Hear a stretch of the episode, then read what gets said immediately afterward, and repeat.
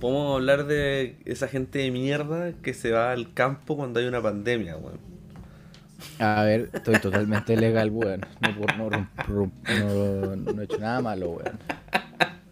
No, si lo hago legal. Lo hago totalmente, totalmente para molestar. No, sí está, está bien, solo yo, a mí me, me molesta la gente que se ha ido a la playa y que después alega como, oh, iba en el camino y los pacos no me dejaron pasar. Ah, los pacos que son de mierda. Eh, es porque estabas cometiendo algo súper ilegal. no, date cuenta.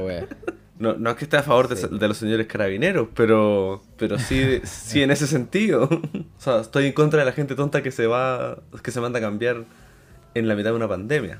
Pero no, no vamos a hablar mal de ti. Ah, eso, yo estoy totalmente en la legalidad y cumpliendo todos los estándares legales que, que impone este gobierno. Así que eh, eh, bien para mí y, mal para, la gente que se fue para el 18. Muy mal para la gente que se fue para el 18. Pero muy buenos videos los que me llegaron de jóvenes borrachos. Muy entretenidos. Esos nunca han sido malos. o sea, son horribles, pero al menos es como, ah, bueno, que acá en que, que los pillaron, idiotas. Claro. Malditos zorrones. ya. Ya, empecemos. Eh, bienvenidos al podcast de hoy, bienvenidos al infinito, donde hablamos de películas, series y muchos otros infinitos. Dirigido, te saltaste el amor. Espera, porque no me voy a ir, me voy a ir igual. Uh, no, yo pensé que la iba a dejar para siempre. Se te fue el amor, está bien. no, no, estoy variando. Eh, estoy con mi amigo Daniel, micrófono 2. ¿Cómo estás, Daniel? Estoy bien. Creo que tengo un poco de sueño porque me estoy como rascando el ojo. Pero estoy bien. ¿Y tú? Claro. Qué bueno. Yo bien aquí eh, con Tuto, pero bien por estar en mi campo, por salir de Santiago. Bueno, agradable. Tener, tener un aire nuevo, cambiar, cambiar la vista. Cambiar la vista, cambiar los aires, bueno, puta que hacen la diferencia. Totalmente. Mis vistas han sido cambiar el escritorio de un lado a otro y bacán. Bueno, todo sirve en estos minutos. Yo me cambié de pieza también y fue, pero Claro, vacaciones. la cagó. Otra vida. bueno, Tomás, tú tenéis. Eh, te pregunto desde ya, porque tú tenéis pensado eh, partir con una. con algunas noticias de las que te interesaría hablar. Cuéntame. ¿Qué tienes para informarme? Eh, más que nada informar, quiero comentarlo contigo, porque me acuerdo que lo comentamos por, por Instagram. Y quiero saber tu opinión con la, con, con la fantástica noticia de que va a salir Borat 2. Ah. Eh, por Prime Video. Yo encuentro que es una fantástica eh, noticia. Yo soy, yo soy fan número uno de, la película de Borat. Encuentro que fue una obra maestra. Pero, ¿viste el trailer que sacaron? Sí, por supuesto que lo vi. Ah, ya. No, a mí, la verdad, encuentro que está totalmente de más. Porque la, la primera película era sorpresivamente interesante y buena. Pero no, no veo la necesidad de querer hacer una segunda parte. No, ni cagando. Si estaba es, totalmente por plata, weón, y. Es que no puede ser solo por plata porque el onda, ese actor, según yo, no hace las cosas por plata. La hace totalmente por un interés real, genuino. Sí, puede ser. Es, un artista ese gallo, en verdad. Sí, es verdad. Con la weá que. tú, no sé si viste algún, alguna vez el programa de que tiene en Estados Unidos. Como que se, se maquilla de. Se, se pone como incógnito, como de, otras personas, se pone maquillaje, prótesis y cosas guay, y le hace entrevistas a gente, a políticos famosos, como a políticos así como peligrosos y guay así. No, no sabía que hacía eso. Bueno, es una guay, de hecho es muy peligroso lo que hace y le ha tocado momentos súper peludos. Es, como por el amor a la ciencia, pero para hoyo. De él, de él, de hecho, solo se quiso Borat y que a él fue la primera persona a la que le ofrecieron hacer el personaje de Freddie Mercury. De Freddie Mercury. Y que yo encontraba que lo habría hecho perfecto. Más aún cuando se quejó diciendo, ah, que parece que este, este guion está muy, muy simplecito. Y bueno, Light. ahí tenemos Bohemian Rhapsody. Claro. Pero, no, a ver, a Borat 2, a mí me vi el trailer, no sé si lo viste. Sí, sí lo vi. Ya, me, encuentro interesante lo que va a atacar, los temas que van a atacar, que al final son muy contingentes porque yo creo que la película la, la haber grabado así como hace dos meses, así. Sí, no, deben haberla eh, terminado, onda, se están demorando en publicarla yo creo porque todavía no la terminan de grabar casi, porque están hablando de la pandemia y de Trump. claro, y de la, de la, ¿cómo se llama? De la, de las elecciones. Por lo que viene el trailer va, a ser muy interesante porque este weón es, es para eso, es, para... Es bueno para la sátira, la sátira política. Sí, pues, entonces va a ser divertido la, la, postura que tome la weá. Además que tiene una cosa, un, un, estilo de comedia que ya no es, no es exactamente lo que voy a decir, pero un poco como, como de la onda de frente fracasado de, que obliga a la gente a decir cosas terribles, pero porque el personaje, o sea, el, entrevistador, que en este caso es Borat, es el que está diciendo las cosas terribles y los otros eh, testigos, las personas que están alrededor de él, simplemente aceptan. O se suman. Claro, se suman a decir cosas terribles, pero no con la intención de decir algo terrible, sino como de estar de acuerdo con, con Borat nomás. Pero bueno, eh, por eso puede salir, puede salir algo muy entretenido, sobre todo con los temas que va a tocar. Sí, va a ser muy interesante y tengo ganas de, verla. Sí o sí va a ser, eh, va a ser interesante. ¿Y tenía eh, alguna otra noticia o nos pasamos o, vamos a lo eh, que nos compete? Vamos a lo que nos convoca, Daniel. Bueno, para, explicar un poco antes. Sí, dale. yo le propuse a Tomás que porque es octubre un mes horrible, propuse la idea de, durante todos los capítulos de octubre, habláramos acerca de películas de terror. Por eso...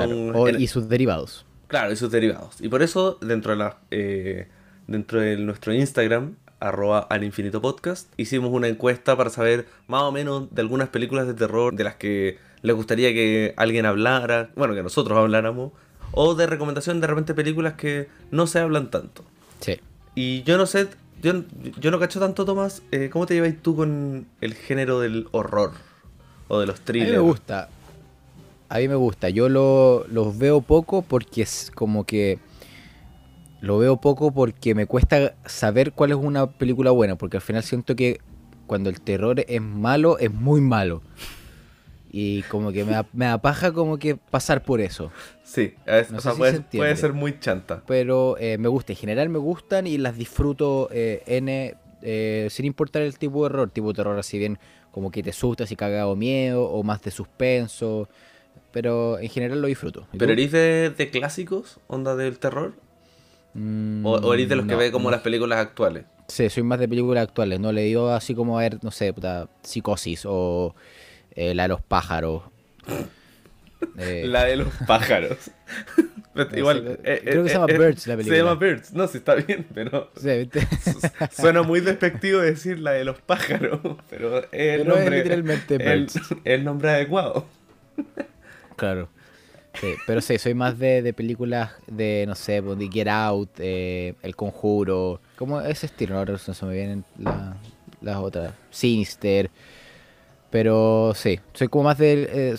me puse a, yo creo que me, puso, me puse a ver terror muy eh, viejo, por así decirlo, entre comillas. Ya, sí, yo he cachado que en general el, el, género del terror es un poco así, como que eh, te lo presentan los padres, por así decirlo, o un hermano mayor o algo así.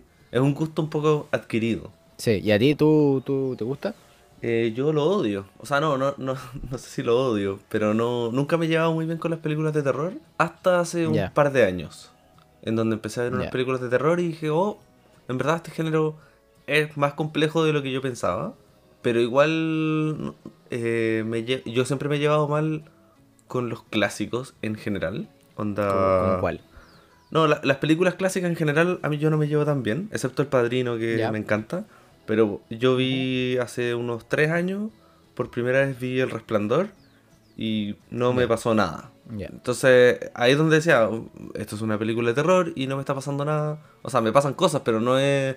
No entiendo por qué es tan buena, pero tendría, quizás en ese momento tampoco sabía tanto de el género o de cine. Quizás ahora sí le valoraría más. Pero bueno, mm. yo, te, yo te propuse a ti una película. Sí. Y tengo una razón muy clara del por qué propuse esa película. A ver, cuéntanos qué, película y por qué. Eso. La película de la que vamos a hablar hoy es A Quiet Place. Who are we if we can't protect them? We have to protect them.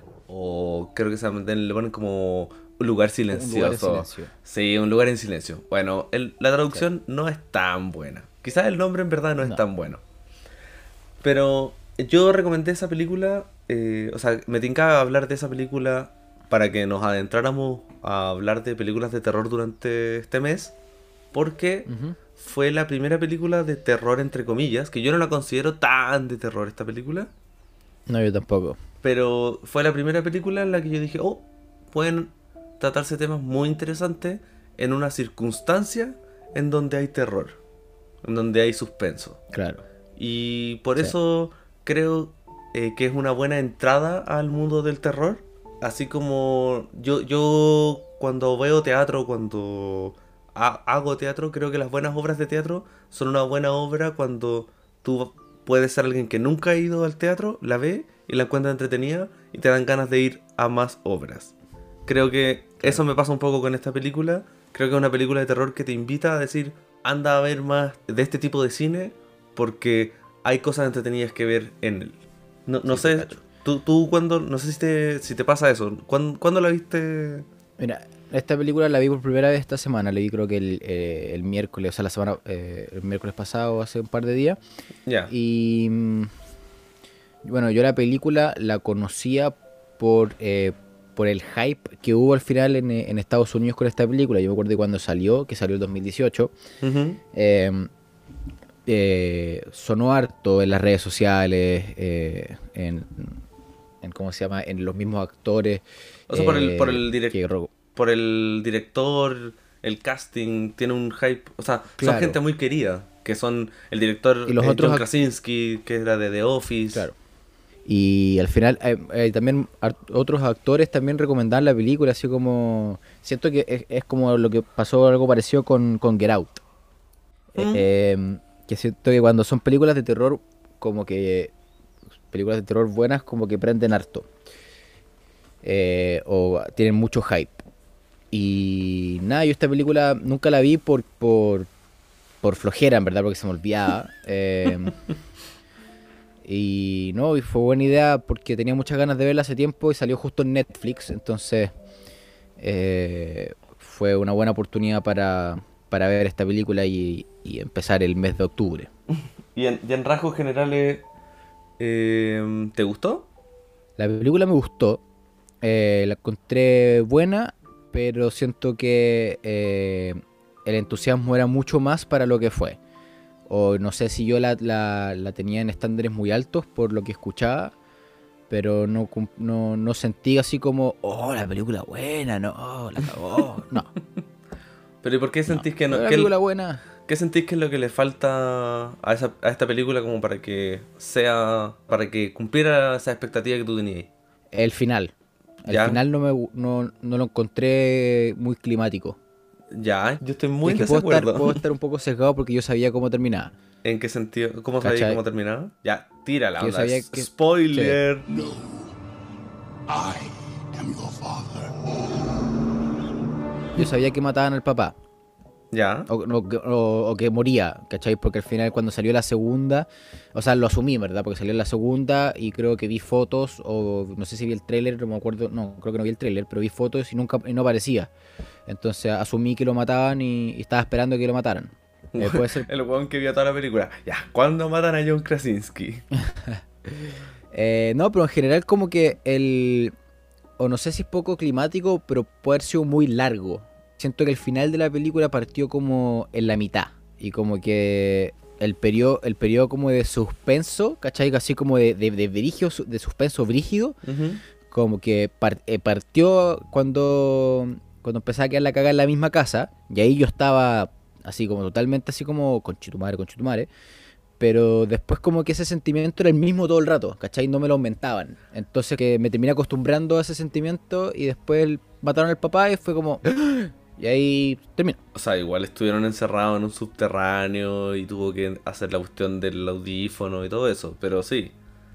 Sí, sí, te, cacho. O sea, yo encuentro que la película. El agua audífono tampoco me mató. No, yo lo siento un poco forzado, pero. Sí, yo también. Pero la película. Casi un superhéroe, la pendeja. Sí, eh, es un superpoder que aparece, que lo siento que aparece un poco de la nada, pero, pero al mismo tiempo no parece tan de la nada, porque algo que encuentro que tiene muy bien esta película es que se construye muy bien eh, los personajes, las situaciones, el mundo en general en el que existen estos monstruos. Sí, Totalmente. Eso yo creo que es lo mejor, lo mejor que tiene la película, por lejos. Como que a, uno mismo te genera dudas de, oh, en verdad yo podría vivir en una circunstancia en donde no puedo meter ningún río, onda, no me puedo tirar peos, como cosas, son, son cosas muy básicas, onda, cepillarse los dientes, a mí me gusta cepillármelos con fuerza, no sé, cuánto, cuánto empezáis a darte cuenta de todos los ruidos que uno empieza a tener. Eso es, al final, claro. ¿A ti, te gustó la película? A mí me gustó súper harto la, cuando la vi eh, por primera vez. Ahora sí, me pasó un poco lo mismo que tú decís, de que más o menos ya me acordaba de ciertas partes y, y le empecé a ver como las fallitas que tenía dentro de la película. Como por ejemplo, el clavo que pisa el personaje de Emily Blunt. ¿Quién hizo esa escalera? Lo hizo pésimo. ¿Por qué había un clavo ahí? Sí. Como, como que habían varias cosas donde yo me, empezaba a dar cuenta de algunas fallas, pero más me daba cuenta de que la película no se trata de una película de terror. No, yo no la encuentro una película de terror. O sea, yo creo que de todas maneras es de terror porque es de suspenso, pero creo que el tema de que se trata la película es más acerca de la familia y de ser padre. Sí, pues eso es como la, el, centro de la, de, de la, cuestión, es de ser padres, yo creo, y la relación con los papás.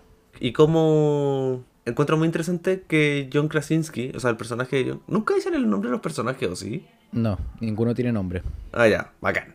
Eh, no, no, o sea, sí, sí, tienen nombre, pero no los dicen. Sí. Eh, encuentro brígido que el, personaje del papá diga, mm. nadie tiene la culpa porque finalmente, de una u otra forma, todos tienen por dónde agarrarse para sentirse culpables de lo que estaba pasando, o sea, de lo que le pasó al hermano chico. Y así fue, así lo mostraron a medida que pasa la película. Claro, pero al final el único que, que, no, que nunca demuestra que tiene culpa es el hermano... El hermano del medio. Ese, sí. El que, que era el que estaba enfermo, que si no fuera porque estaba enfermo no habrían ido a ese pueblo. Claro, se puede haber sentido culpable por estar enfermo al final. Entonces es frigio, eh, no sé, pensar en tema de la paternidad, de la, o sea, de la familia, de decir eh, cómo yo traigo hijos a este mundo y me quiero hacer cargo de lo que significa tener hijos en este mundo. Porque independiente de, que exista un monstruo que escuche sonidos, eh, es, el mundo que, que, existe. Y siento que es una, una paternidad eh, más como old school. ¿no? no sé muy bien cuál es la, intención al final de, de, mostrarlo así, pero siento que al final la relación que, tiene, eh, que tienen los papás con los hijos y con porque al final es un hijo y una hija es como muy old school en el sentido de que tiene que el papá tiene que llevarse el hijo para enseñarle cómo a, sobrevivir y la hija se tiene que ir en la casa con la mamá para ayudarla. Claro, es, muy patriarcal en ese sentido o, tradicional. Pero yo igual lo pensaba y no es tan... O sea, cuando uno la ve, uno empieza a decir, ah, que qué machista el papá que en verdad se está llevando. No es de locos, no es de locos que lo hayan hecho así, ¿cachai? Sí, porque. Por las circunstancias donde están viviendo. No, porque además cambia. de hecho, porque al final de la película, quienes destruyen al monstruo, a los monstruos, son, la mamá, son las mujeres, y el cabro chico está cuidando al otro cabro chico. Que recién nacido. Claro. Qué, qué brillante la idea de poner un parto en todo esto. Sí. Porque en verdad. yo nunca había sentido tanto el dolor nunca había acompañado tanto en el dolor a una mujer como en, esta película. Sí, en esta. Eh, yo, cuando partió la. Como la secuencia al final de, como la persecución de la, a la mamá dentro de la casa, como toda esa escena, toda esa secuencia, eh, yo no, voy a parar de pensar así como, qué manera de sufrir esta pobre señora. Uy, Brigio, es que todo, todo, más encima pisa el clavo, si, es todo malo. Por eso, desde que pisa el clavo hasta que termina la película, así como, weón, la cagó una tras otra, una tras otra. Y bueno, yo encuentro que el, mejor, el, personaje que más me gustó, o no sé si el que más me gustó, pero la actuación de la Emily Blunt es pero notable. Es, es frigia. Yo sé que ella es una excelente actriz y, que lo hace muy bien, pero a mí en esta igual me, me sorprende su actuación. Sí. Porque siendo tan bonita como es ella, es brígido las caras de humana que demuestra como Eso es, deja, deja de ser la bonita, sino que en verdad se convierte en el personaje de la película. como una mamá. Claro. Como que la veo como una mamá así como campestre, por así decirlo. Sí, cuando le empieza a enseñar, eh, eh, creo que le enseña matemática al hijo, las caras que pone, como para echarle la, talla de, ah, cuando esté sin dientes y todo eso. Es muy mamá. Es bacán, está súper... Y bueno, a mí yo encuentro que ella estaba bacán, pero yo realmente creo que el mejor actor es el, es el hijo... El, el, del, medio. Porque, ¿qué onda el cabro bueno para poner caras de miedo? Onda. Sí, cada momento. que actuó súper bien. Cada momento. Bueno, que eso es. Uno podía empatizar mucho con cada uno de los personajes, menos con el papá y la hija, en verdad. Eh, sobre todo con, con, la hija menor. Sí, dale. Con eso, ya, que eso quería hablarte, de la hija. Yo creo que odié rotundamente a la hija desde el minuto uno. La cagó la cabra chica, hincha pelota. Eh, yo, entiendo, entiendo que, la querían hacer como una cabra chica que, odia al papá y puber, pero es demasiado cliché todo lo que hace. Todo, todo, todo, todo, todo. Encuentro que e, eso de hecho me quitó mucho de la película. Como la relación de que, ella tiene con el papá, me, no me la creí ni, por ni un segundo a mí, a mí igual me hizo sentido, pero, o sea, tú lo odiaste realmente desde el principio porque yo encuentro que es detestable desde, desde después de la muerte del hermano menor. Sí, es que bueno, eso es el minuto 5, pues. No, bueno, es que lo digo porque cuando uno la ve eh, a ella paseándose por esta tienda eh, donde están las cosas de la farmacia, todo eso, ahí ella se ve... Escena, Sí, pues, pero ahí uno la ve como una hermana mayor que realmente está preocupada de atender a su familia. Entonces, ahí ya te instala el rol de, que ella se siente la más grande, pero después se manda un cagazo importante que llevó a la muerte. principalmente fue su culpa. Mm, ya, yo, yo realmente creo que la culpa está compartida, pero... Sí, pero... Sí, la cosa es que ahí ella también empieza a ver las fallas y, y ella se siente muy culpable. Y porque ella se siente muy culpable, empieza a echarle la culpa a su papá de, ah, claro, ahora todos me odian porque yo maté al hermano menor. Sí. Y, entiendo, porque yo también he visto a jóvenes de esa edad que reaccionan de esa manera con sus padres porque creen que son muy culpables de algo que realmente no lo son.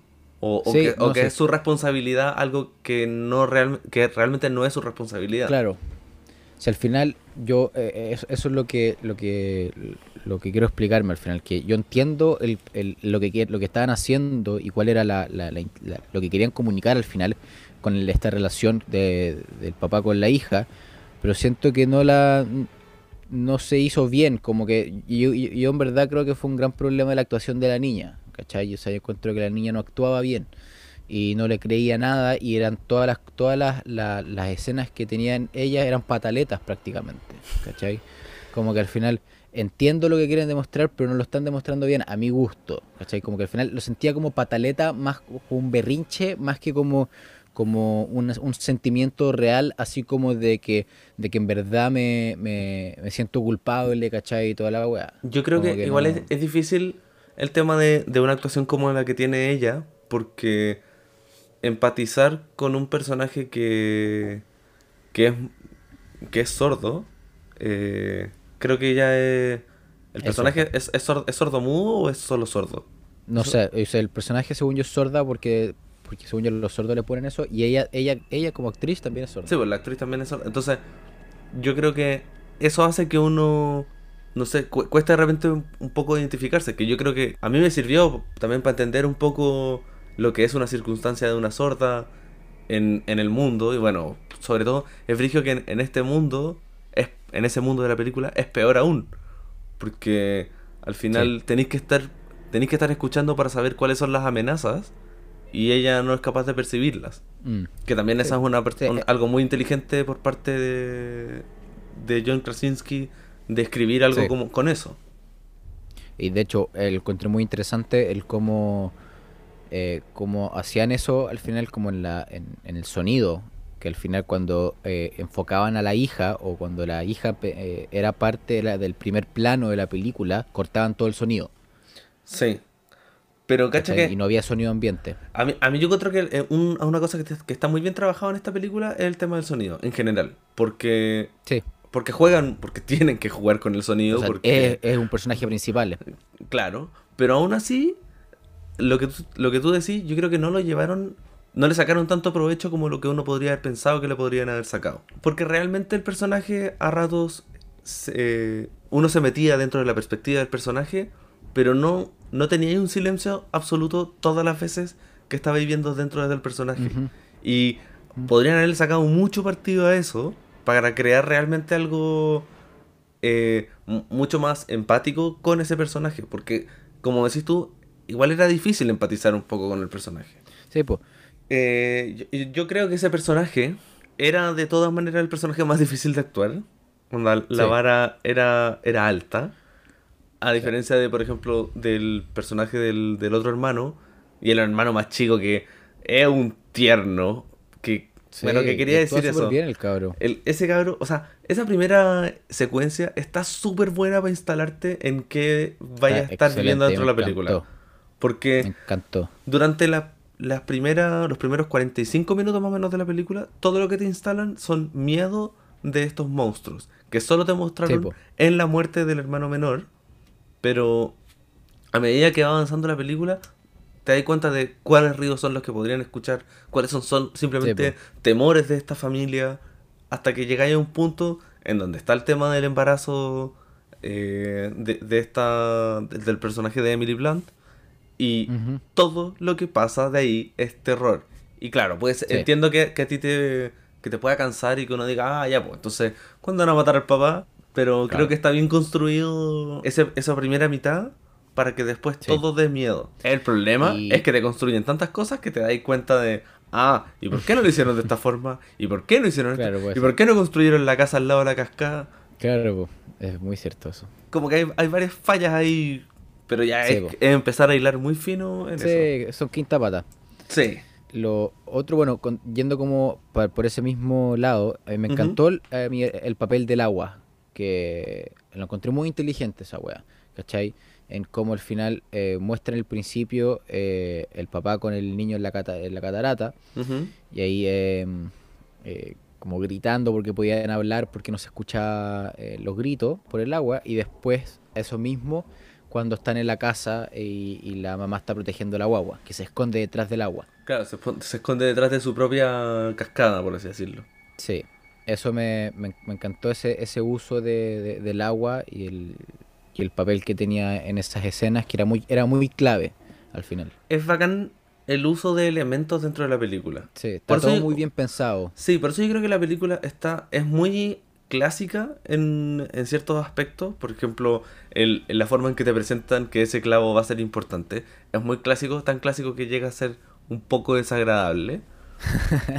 pero, pero te presentan ah. cada elemento que va a formar parte de la película muy explícitamente y eso es bacán. Sí. A mí me gusta harto Jurassic Park. Y, y algo que me gusta, que algo que hacía muy bien Steven Spielberg, es el tema de presentarte los personajes con pequeños momentos, pequeños elementos en donde uno dice, ah, ya sé que, cómo es el personaje. Y en esta película te los demuestran todos al tiro cómo son el personaje. Sí. Ya, en, en el ejemplo de que tengo de Jurassic Park, es que se nota que el personaje de Alan, el, principal de, la película, no es capaz de abrocharse el cinturón de seguridad en el helicóptero. Entonces se amarra el cinturón de seguridad. Y ahí es donde uno dice, ah, mira, él es un personaje que es antiguo, que, no se sabe mover en, un mundo tecnológico, que en verdad ponerse un cinturón de seguridad, bueno. Eh, pero uno empieza a entender y así con cada momento de, del, de, cada uno de los personajes dentro de esta película, uno cacha, mm. no sé, ¿por qué el papá le regala un alicate a la hija? ¿Por qué eh, el otro niño siempre tiene miedo porque es el que está enfermo? Uno cacha que, él no, quiere ser grande. Claro. La, la mamá se ve que es súper atenta, súper preocupada y que se toma el tiempo. El papá se ve que es más activo y es más callado, a pesar de que, bueno, ¿quién no es callado en esta mm, película? Claro. Creo que la presentación de los elementos de, la película está muy bueno y es muy clásica. Claro, es muy clásica y otra, otro elemento muy clásico que me, di cuenta es, es con respecto a los aliens o con los, los monstruos. me da risa que sean los aliens, pero dale. Es que los monstruos, que no sabemos qué son. No, que sí, no, yo encuentro que son, son, están, inspirados totalmente en los Demagorgon de Stranger Things. son, iguales. Son iguales, iguales. La, la, cuestión de que la, luz pestañee mientras ellos están cerca, onda, chao. Digámosles de Demagorgon. Sí. Sí, Bueno, estos monstruos de Demagorgon, eh, no, no los monstruos como tales, eh, sino como la presencia, siento que toma muchos elementos de Alien, de la película Alien. No, sé, si, no, sé si has visto Alien. Hace años. Ya, bueno, pero al final el, eh, lo, la manera de cómo presentan a este, a este monstruo es, eh, es con, elementos. Al final, como nunca te lo muestran en su forma completa hasta el final de la película. Sí, sí, es muy, es muy clásico en ese sentido también. Entonces, eh, esa manera como de mostrar al monstruo es muy parecida acá, que al final te genera más susto, porque no sabes a lo que te estás enfrentando, o la, audiencia no sabe a lo que se está enfrentando. Entonces eso te genera más suspenso, más susto, porque no sabías al final a, qué nivel de maldad es este monstruo podría llegar a este monstruo. Y esa weá, eh, me gustó, me gustó mucho al final que, como tú decías en la primera escena, que es cuando matan al, al cabro chico, el monstruo se ve corriendo y lo mata pero corriendo, sino más, Claro, y, ni siquiera se ven las dimensiones del, no, nada, Pantalla negra y partimos la película. Al final como que te dan una pincelada de lo que de la capacidad que tiene el, el, el monstruo y después te, te quedas como con ese gusto de, chucha, ya, estas weas son peligrosas eso, te lo, instala, rápido. Si eso es lo brillo. eso me gustó, me, gustó. Y sin clarificártelo, claro, a medida que va pasando la película, uno va. Porque de hecho, hasta la pizarra. Hasta, hasta la pizarra que tenía no decía nada, No, nada, con cuenta y entendiendo. Onda, eh, son grandes, eh, son fuertes, tienen oídos súper bacanes. Chao, esa es toda la información. sería todo. Y bueno, yo creo que esta película. No sé si viste el tráiler antes de ver la película. Eh, antes, no, ahora alguna vez. Lo vi alguna vez, pero no me acuerdo. Yo creo que el tráiler es una basura porque te adelantan la muerte del niño, te adelantan el embarazo de la, De, la, de la mamá. Entonces, no eh, llegáis como esperando los highlights, porque realmente esos son los highlights. Porque yo vi la película diciendo, oh, se trata de una película en la que hay que estar callado y hay una mujer embarazada te resta harto de la película saber esa información. Sí, Sí. Porque es mucho más complejo eh, que eso. No, todo el rato. Y la, la manera en que, eh, que hacen eso de, del estar callado, creo que merece una mención bien importante. Al final que, para los que no la han visto, la, la película tiene muy poco diálogo porque no pueden hablar porque al final el, el, hablar, atrae, o sea, el ruido atrae a, a los monstruos. Entonces el, me atrevo a decir así que el 90% de la película es puro silencio, sí. O sea, es, sin diálogo. más que, o sea, no, no porque o sea, tiene, tiene diálogo, pero es en diálogo en, en sordo mudo. Y sí, claro, es, sin palabra hablada. Diálogo en voz. Eso, sí. sí. ¿Por qué por eso? Porque se comunican en, en lenguaje de señas. Claro, pero eso hace que sea tan eh, gratificante o tan lindo eh, los momentos en los que el hijo grita eh, o, el, momento en el que habla, en, el que los dos papás hablan y, ven acerca de las fallas que tienen para poder ser padres. Claro. Y también el grito final que tiene el, personaje del papá donde se arriesga. Sí. Bueno, y el, grito, del viejo. El grito del viejo es terrible. Sí. Me da, miedo. Doloroso. es, eso, es doloroso y da miedo porque no, no estáis entendiendo. Se está se está suicidando, pero de esta forma es rarísimo. Es muy, muy interesante. Iba a decir entretenido, pero no sé si la palabra es no es como, oh, me encanta ver viejo morir. me voy a matar. Ah, eh, sí, pero como, para complementar lo dijiste, el lenguaje de señas, como que se preocuparon mucho de, de las expresiones cuando hablaban con lenguaje de señas. Y, y, tanto las expresiones faciales en cómo movían las manos. Mm. Porque al final, eh, cuando, no sé, cuando el papá eh, retaba a la, hija, como que lo hacía eh, con cara como enojado o seria y con las manos más brutas, así como más, más, rápido y, tosco. Pero cuando estaba en la escena de, los papás solos y como preocupados, era más como, más como lindo, más se notaba que había un romanticismo Eso, en cómo hacían todo. La, ternura que tienen cuando ellos, por ejemplo, tienen ese baile en ese subterráneo todo ese diálogo está es bonito. Es que, que, eso es como uno ve la, la, humanidad de estos personajes y por eso entiendo la dificultad que tiene el personaje de, de la hija, que no sé si es que es porque sea sordomuda, no sé si es que, no sé cuál sea la razón, pero uno le distancia un poco esa humanidad del personaje. Mm, sí. Porque el miedo del cabro chico lo entiendo, pero calera. Es la cagada, po. Que quiero decir, yo, yo creo que ese, ese cabro chico eh, actualmente tiene 15 años. Y yo tengo la idea de que él va a ser como una especie de. mm, El nuevo Timothy Chamatel. Shamalay. Eh, porque son como actores jóvenes que se ven muy jóvenes Sí. y que se ve, nota que se van a Puede mantener ser. jóvenes y que actúan muy muy bien porque él es el mismo actor que actúa en la película de Shia LaFoe oye puro apellido raro Em, donde en Honey Boy Ah, actúa ahí también. sí él es el que hace del personaje de Shia Ah, y bueno. lo hace súper bien o sea yo todas las películas en las que he visto a ese cabro chico también es el que actúa en Ford vs Ferrari ¿En serio? ¿Era El- uno de los hijos? el, el hijo el hijo de, de Christian Bale Mira, bien, bien este cabro. su onda está llegando muy lejos y haciendo personajes de niño. Bueno, además Sí, tiene cagó. 15, pero no se ve de 15. O- sea, podría ser personajes más chicos todavía.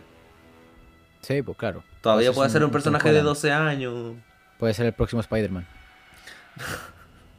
No, no. Ojalá, ojalá nos demoremos harto en tener a otro Claro. Spider-Man. Ah, Que cuando dijiste, cuando hablamos de noticias, pensé que en volada iba a mencionar esa noticia de que eh, Jamie Ah, Foxx va a ser Foxx. Electro. Uff, sí, lo pensé también. Sí, uff. está bueno. Uf. A, a mí Sí, pero- creo que creo que esta película, como lo decía al principio, es súper entretenida pa- para empezar a, Sí. a conocer un poco el terror. Porque es algo bueno que tiene esta película es que no tiene jump scares. No, O o sea, a mí me gustan los jumpscares. Ya, y, y, y esta Es como es que juega con eso porque podría tener millones, millones, sí. pero eh, no funcionan. O sea, de hecho, los jump scares es todo lo contrario, son como jump tranquilidad, por así decirlo. Porque Claro, sí. onda cuando el personaje John Krasinski cree que le mataron a la señora y está llorando Sí, en, en, en la tina, te hacen Sí. un jumpscare entre comillas para demostrarte que en verdad ella está viva. Entonces, ah, sí, tienes toda la razón. entonces tiene, tiene, tiene situaciones en donde es mucho más...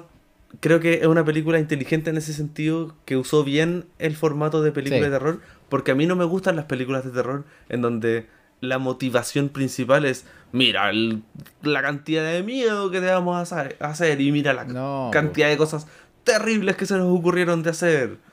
Porque Sí. porque al final, no sé, hay películas de terror a las que uno va y diciendo, uy, a ver cómo me van a sorprender ahora.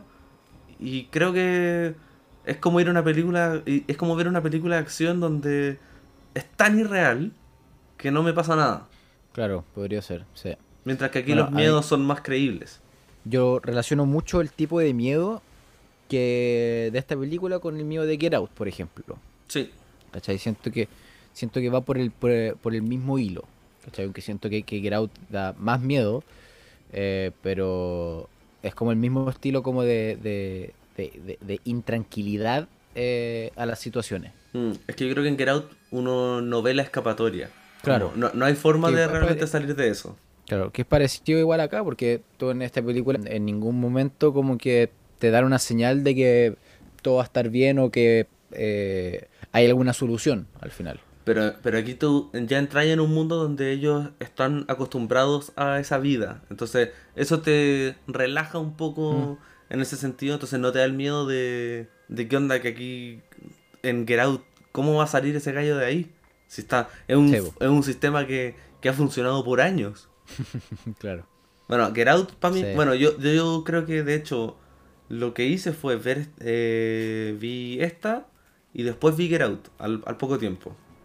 Ya. O sea, o sea, que, que, que calza más o menos con lo que tú estás diciendo de, de este tipo de terror, que, Sí, que fue el terror que yo dije, oye, aquí en verdad pueden tocar temas muy entretenidos, muy interesantes. Acá hay buen terror.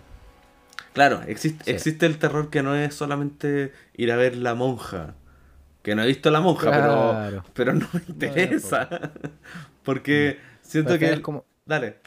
Son, son otros tipos de terror al final, que hay gente que le gusta y por eso le va bien. O sea, por ejemplo, el terror del conjuro, ¿cachai? Que a mí el conjuro me gusta mucho, encuentro que es una muy buena película, no sé si la has visto tú. No. Ya, es que esa es de terror, más como, más de terror así como de... No, no, tiene jumpscares, pero tampoco se basa en, en, en jumpscares, pero es más de terror como, como horror al final, ¿cachai? Ya. Entonces, eh, es, distinto el tipo de, susto que te da. No es un, susto como de, como de intranquilidad, como de no escapatoria, sino es como un, más de miedo de, de oh, la wea fea, así como, así como para adentro, sí, no sé.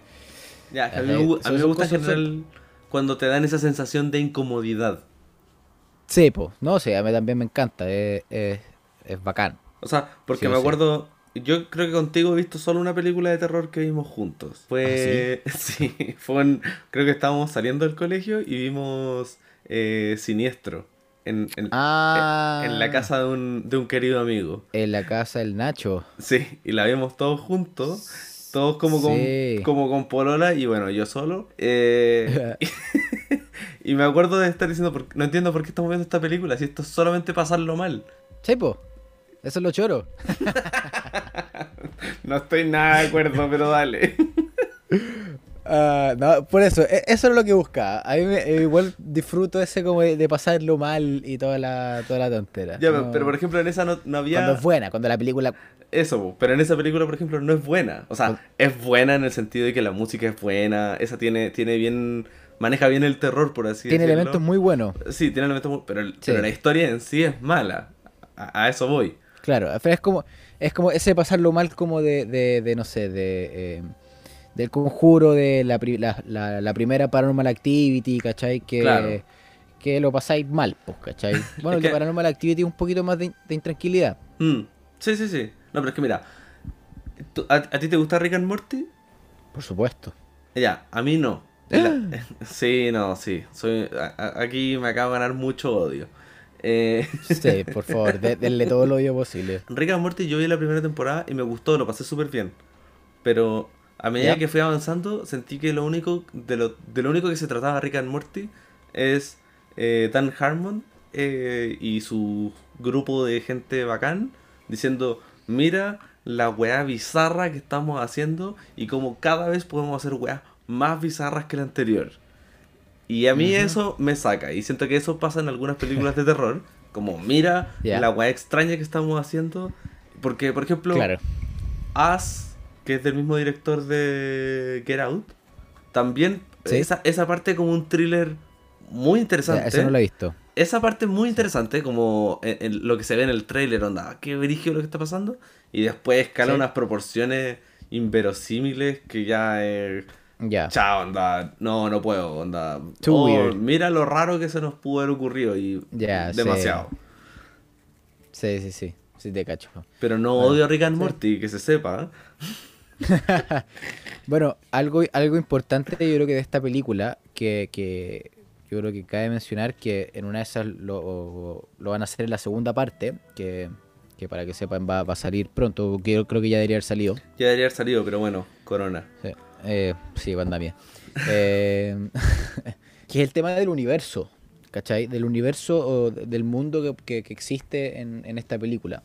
Que al final creo que eh, te, te, muestran muchos elementos de, del mundo donde están viviendo que pues que se pueden abarcar como es el, monstruo mismo, ¿cachai? De, de, qué es lo que es, que muestran las noticias, ¿cachai? Los, los diarios, cosas así también te muestran los alrededores, ¿cachai? Que de repente ahí está este viejo, ¿cachai?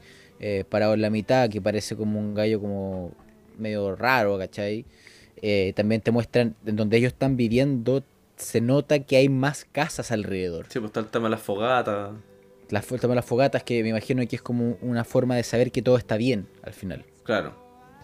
Eh, y eso es eso me gustó mucho a mí de la película al final, que te, te, te te, mete en este mundo eh, o te dice, oye, acá hay un mundo gigante, pero para esta historia no es necesario, pero que existe al final. Y tampoco te dan mucho como para quedar con, con como a gusto poco. Yo creo que se aprovechan de eso para, hacer una segunda película. De que está tan bien construido que quieren hacer una segunda película. Pero ¿tú crees que se necesita una segunda película? No, cero. O sea, yo, yo con esta película yo quedé bien y siento que terminas bien. ¿Cachai? Como que no, no sé qué, podría pasar en la segunda película como para, para que sea muy potente o no sé, ¿cachai? O sea, lo único que faltaría al final es que la guagua que nació de la, de la wea sea inmune, ¿cachai? A los monstruos y sea la cura. Típico, típica esa wea. Y sea Superman. Claro, bueno, y al final eh, la, la, guagua tiene la cura, ¿cachai? Y ahora y tienen que buscar al gobierno de Estados Unidos. E, esas son mis preocupaciones de que se haga una segunda, porque yo en general, cuando una película tiene éxito y que es tan íntima como es esta primera película, a veces la segunda película arruina lo que ya se vivió en la primera. Totalmente. Yo creo que se, están arriesgando más a que le reste a que le sume a, esta película. Sí, porque tampoco. Eh, o sea, siento que termina bien. ¿Cachai? Siento que termina súper bien como, como el final, final, final. ¿Cachai? Como. No, no siento que necesito saber qué pasa después. Como que puedo imaginármelo o asumirlo. Eh, que eso se imagina muy bien. se imagina muy claro lo que se viene después y chao, es, es un final feliz sin papá. Oh. Oh. y tampoco quiero imaginarme como un, un, mundo en esta película donde eh, encuentre la solución para matar a los monstruos, ¿cachai? Como que no me interesa que, que pase eso. Tampoco se trata de, que ahora la segunda película se trata de construir el audífono más grande del mundo que destruya a todos los. Es que, te apuesto que va a pasar eso. no, eh, yo, yo confío en que John Krasinski es más inteligente que eso. Aunque hay que decir que él siguió trabajando en las últimas temporadas de The Office. No, oye, las últimas temporadas de The Office son igual de buenas. No, nada que ver. Son excelentes. Oye, sale Idris Elba, Will Ferrell, es muy buena, no importa. No, Idris Elba aparece cuando ya cuando Steve Carell todavía seguía. Así que no, si ya, oye, yo solo voy a decir, John Krasinski le ha costado bajarse algunos barcos antes de tiempo. sí, puede ser. Pero eh, es el único caso que conozco de él, en verdad. Puede ser que... si yo igual confío en su talento, en su capacidad. Sí, sí tiene buena mano. Y esperemos que la, esposa le pueda parar los carros, eh, si es que es necesario pero y que sabemos si Emily Blunt, Emily Blunt hizo Mary, Mary Poppins, así que ahí tampoco sé. Mm. Uy, verdad. y así como. el otro, eh, y así como hacemos pico a poco. Sí, yo estaba contando así como. Eh, me preguntaron, oye, ¿quién actúa en la película? Y dije, no, actúa John Krasinski, actúa en The Office, eh, y Emily Blunt. ¿Y dónde aparece Emily Blunt? Eh, de hecho, la única película que se me dio en la cabeza, que no fue Mary Poppins, fue la que sale con Tom Cruise. Ah, vos soy mala persona. Sí, no sé si sé cuál es. Una como del día del mañana, pasado, futuro, sí, mañana. Pero no se juro, no se me puede ir una cabeza de Emily, otra película de Emily Blunt. El diablo viste la moda, weón. Oh, ya, pero. Peliculaza, weón. Sí, pero. Puta la ya sí, te la compro. Onda, ahí fue donde yo la conocí y dije, ey, esa weá es seca. Se volvió olvidado que aparece ahí, pues bueno, es que es como un personaje secundario, como que no lo. Sí, un personaje. Pero lo hace. ¡Ay, que lo hace bien! No, lo hace la raja. Sí. Pero sí, en verdad es raro de dónde sale la enorme fama que tiene Emily Blunt. De Emily Blunt. Porque no sé por qué la queremos tanto. O sea, tiene pocas. Tiene. En mi mente. Ya, a ver, voy a buscar. Voy a buscar sí, todo. Estoy, estoy haciendo lo mismo. Porque necesito al final darle un poquito más de. A ver, tenemos Al filo del mañana, que esa es El Diablo Viste la Moda. Ah, Sicario. Eh, Mary Poppins. Ya, Sicario, sí, es verdad. Eh, ¿Qué más? The Muppets. y tiene una con la roca que se llama Jungle Cruise. ah, verdad. No la quiero ver. Qué weá más mala. Cacha, pues en Sherlock Gnomes, en Nomeo y Julieta. Ay, qué malo. También actúa en, los viajes de Gulliver de Jack Black. Qué mal. Oh, qué película más mala esa. Sí, estoy súper de acuerdo contigo. Ah, sí, pues sí actúa. Uy, qué mal. Sí, actúa en películas muy malas. Como que. ¿Por qué la queremos, weón? ¿Qué dije esa weá? ¿Por qué me estaba pensando lo mismo? ¿Por qué sabemos que, lo hace tan bien? Se ha hecho tanta wea mala. Debe ser por el diablo viste la moda, weón. Es que el diablo viste la moda es bacán. Y yo estaría muy feliz viendo el diablo viste la moda sin parar. la wea. Y puede ser que sí, sea esa la película ah. por la que amamos a Emily Blunt. Sí, yo creo que es como una de las mejores actuaciones de Meryl Streep. Oh, es que. No, Meryl Streep todas son buenas. Es que nunca le he visto una actuación mala. Para mí, el, ya, pero, no, pero nos estamos alejando demasiado. Sí, un poquito. Pero voy a decir que la peor de Meryl Streep es en Mamma Mía. Puta que odio Mamma Mía, weón. Ah, solo porque no te gustaba. No. ¿O si te gustaba? no, yo creo que Ava en el fondo sí me gusta. Pero por culpa de Mamma Mía, o sea, de Mamma Mía, no me gusta. ¿Cachai? Mamma Mía hizo que yo odiaba. claro. Es como Glee. Glee, Glee, me mató. A mí me gustaba. Ya filo, no estamos saliendo, pero sí, a mí me gustaba Glee. Muchas canciones de Glee me gustaban, pero, pero después maduré y ya no. y ahora damos un rock ah. pesado o metal donde las voces suenan horribles. Eso es lo que se necesita en este mundo. Yo real creo que es una película que, que es recomendada para cualquier persona que no le guste tanto de repente las películas de terror porque es cortita. A mí se me hace muy se me hizo muy corta hoy día eh, cuando la volví a ver. Es que es cortita, po. Sí, po. Pero, pero digo, además, es cortita en. dura como una hora y media. Y además es cortita en que en total son dos días nomás la historia. Ah, con, una separación de varios, de, varios meses. Sí. Pero. son dos días. Sí, o sea, es el día en el que matan al primer al hijo. Y el otro es un par de meses después. Porque esa era una duda que, que, que, hay gente que tiene, que dicen que es como que los papás tuvieron coito en esta circunstancia. Yo no sé si es que ella estaba embarazada de antes o no. Según yo estaba embarazada, onda, cuando están, cuando muere el primer hijo, eh, creo que ella estaba embarazada, pero no caché bien las fechas, ¿no? porque lo de los días los números me pierden. No, es que eso nunca, lo explican. O sea, porque nunca dicen el, día que parten y después dicen el día 400 y tanto al toque. Claro, bueno, que, eso, que, eh, ahí es donde digo, como, porque la duda que ellos tienen como padres es, ¿quiénes somos nosotros para traer hijos en a este mundo? Y bueno, quizás en verdad ella había quedado embarazada, o ellos habían quedado embarazados, antes de que empezara este mundo. Y, y ahí entonces... Sí, yo creo que sí. O sea, porque antes de que quede de, este mundo, por lo menos antes de que haya nacido el cabro chico. Claro, o sea, porque, porque si no ahí tuvieron un sexo súper calladito, escondido, siendo que tienen a los hijos, al otro hijo al lado, onda, no sé cómo lo pudieron hacer tan piola. O fue un sexo muy fome. En el maíz. Claro. O en las cataratas, pues. Ah, bueno, quizás así descubrió eh, John Krasinski lo de las cataratas. Así lo descubrió. y le dijo, hijo, cuando tú tengas una señora, aquí, esta es tu cascada. ¡Qué idiota! Ahí, ahí, en esa cascada le hizo The Talk. Ay. Bueno, está, está llena de, imágenes fuertes esta película. El tema del tanque del gas para la guagua. Es buena, es súper buena la película. O sea, es horrible, pero no sé, no, está bien hecha, está muy bien hecha.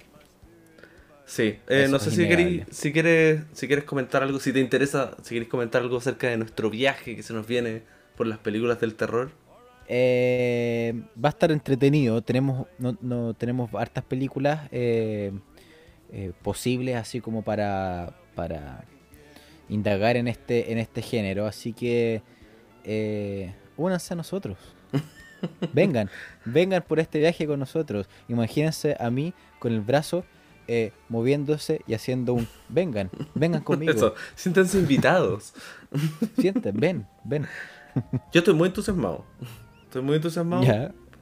Eh, no sé si viste el listado de todas las películas que nos mandaron. Yo, la única que me interesa para verla con ojos de película de terror fue que nos mandaron The Emoji Movie. Me encantaría verla. ¿Viste? Me encantaría verla como con los ojos de esto es una película de terror y no una película infantil. sí, la cago. Es que podría ser perfectamente eso. Pero no, no creo que la vamos a ver. No, no. Pero, o sea, yo tengo, yo tengo un par en, en, mi mente y, Y no sé, va a ser... Eh, ¿Nos quedan cuántos? ¿Tres fines de semana? Sí, quizás incluso vamos a hacer uno, uno de chiripa entre medio porque más o menos lo tenemos claro lo que va a hacer.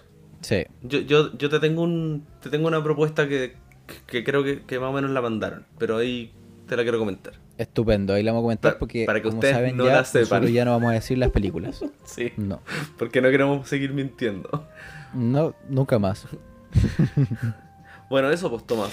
Para mí fue un uh, placer hablar de esta película. Estuvo buena la película, se dio más de lo que de lo que pensaban, ¿verdad? Con esta película. Eh, así que sí, sí eh, la película está en Netflix, así que juegue, véala, eh, aproveche su tiempo de cuarentena y ya que estamos en octubre, yo creo que mejor o mejor momento para, para verla. Claro, y si, y si usted tiene dudas, o sea, si, si, se relaciona con gente que no le gustan las películas de terror, chántele la película y dígale que no es de terror y después se llevan una sorpresa a sus compañeros o compañeras pero no importa, así uno empieza a invitar a la gente a conocer otro mundo, otro tipo de cine. Claro. eso pues. Espero que estén muy bien. no... Que nos sigan en Instagram. Nos estamos viendo. Síguenos en nuestras redes sociales. Y nos veremos en el próximo capítulo de Al Infinito. Hito, Infinito Podcast. sí, no, bien eco. ya, chao, chao, chao, chao, chao.